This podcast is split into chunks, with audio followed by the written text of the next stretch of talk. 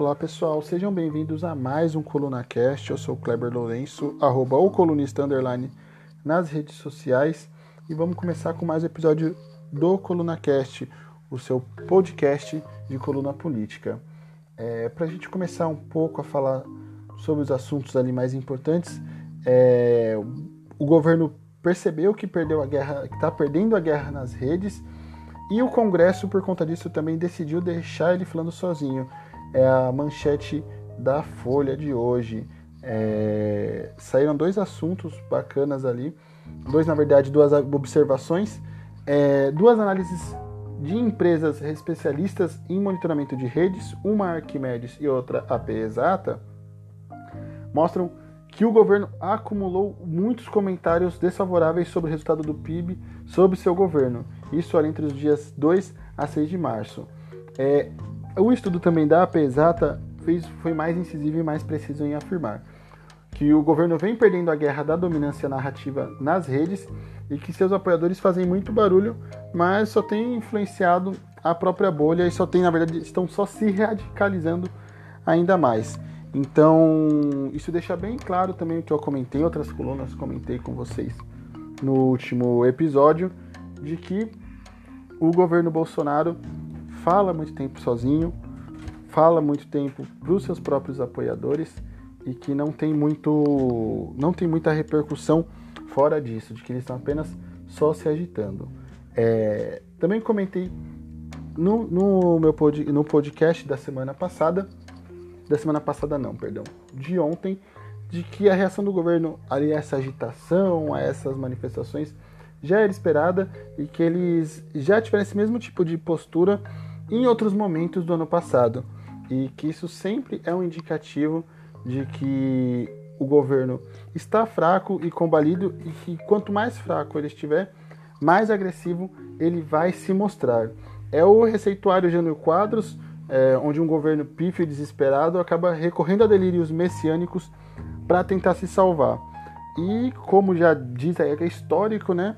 Jânio Quadros não foi exitoso em ter essa mesma tentativa de se colocar ali nos braços do povo, de se colocar ali no colo da população e ser alçado como salvador da nação. Fora isso, temos mais coisas interessantes. É...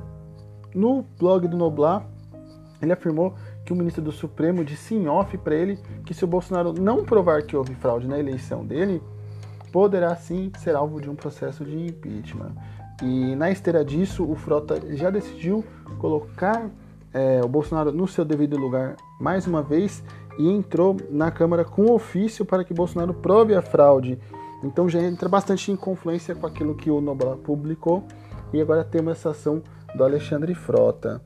É, o governo sabe que não está com essa bola toda, tanto é que no evento promovido por Álvaro Garneiro em Miami, seis das 25 mesas completamente vazias, das mesas ali das 25 mesas, estavam completamente vazias. Então mostra também que o empresariado, que os empresários, os empresários brasileiros estão aos poucos desembarcando do governo Bolsonaro. Seguindo um pouco, a gente tem também uma bomba ali. Aparentemente já está nas mãos de, de um editor.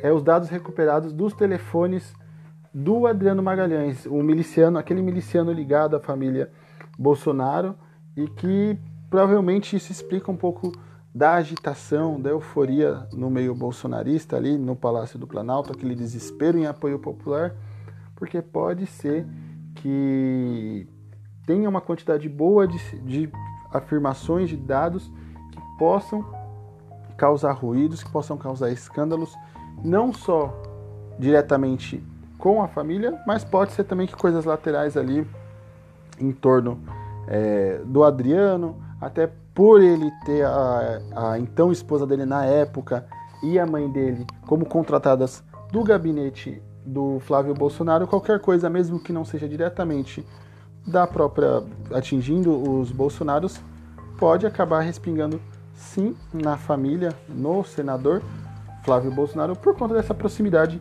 que eles tinham a ponto do Flávio até mesmo visitar ele na cadeia é, algumas vezes. Então isso talvez explique um pouco disso.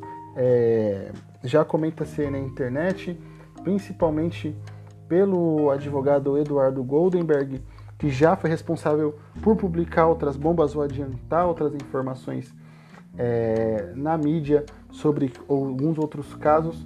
Mais uma vez ele traz essa informação de que provavelmente já está ali sendo editorada e já está sendo formatada a publicação do que foi encontrado, do que pode ser revelado na, nos 13 telefones do miliciano Adriano.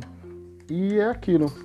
Bolsonaro age com irresponsabilidade, age sem qualquer perspectiva e também preocupação com a nação, trabalha só para promover mais barulho, mais escândalo, justamente porque ele sabe que é um governo que não trabalha, é um governo que não é eficiente e é um governo que não tem nada a oferecer e não tem nada a propor para a sociedade brasileira, para a população como um todo. Então só lhe resta mesmo a gritaria, a baixaria e a loucura.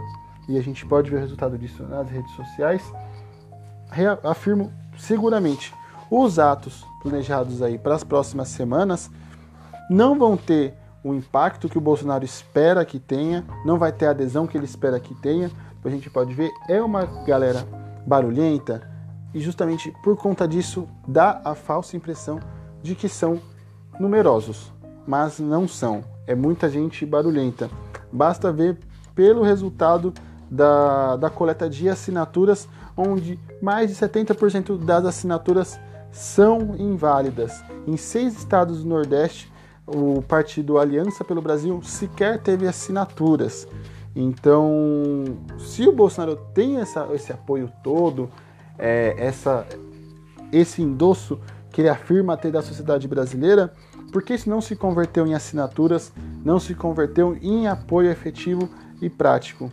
É aquilo que eu vivo reafirmando. É um pessoal que faz muito barulho, mas tem praticamente nenhuma consistência. E aí acaba que muitas vezes as pessoas acabam acreditando nessa barulheira toda.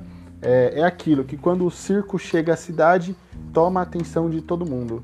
É, mais uma vez, acho difícil o Bolsonaro ter coragem de ir para frente com qualquer intentona é, contra a democracia, mas é, ele tem aquele perfil de ser um, um velho bravateiro, um velho embusteiro, que acaba só ficando na parte da falácia, da, da goela mesmo, e não faz nada de efetivo. Assim como não faz no seu próprio governo, tampouco o fará com a sua própria militância.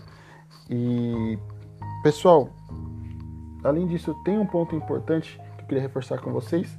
Eu acabo não comentando é, a data dessa manifestação, justamente para não dar palanque, para não dar audiência, para não ficar promovendo a manifestação. Acho que vocês já repararam que eu sempre falo manifestação das próximas semanas, deixo algo meio em aberto, porque eu não vou ficar fazendo é, promoção de ato que é contra a democracia, que é contra a república e que na verdade tem como único objetivo, único e estrito objetivo, promover a delinquência institucional entre os governos, promover a barbárie, promover a mais pura e simples desordem.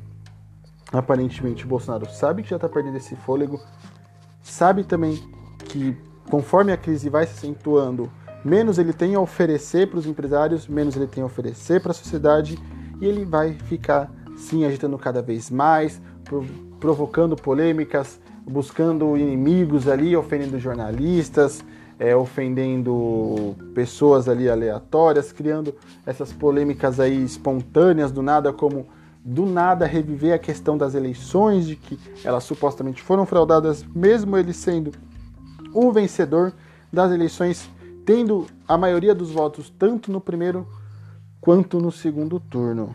Então é isso, pessoal. Queria agradecer vocês mais uma vez pela presença.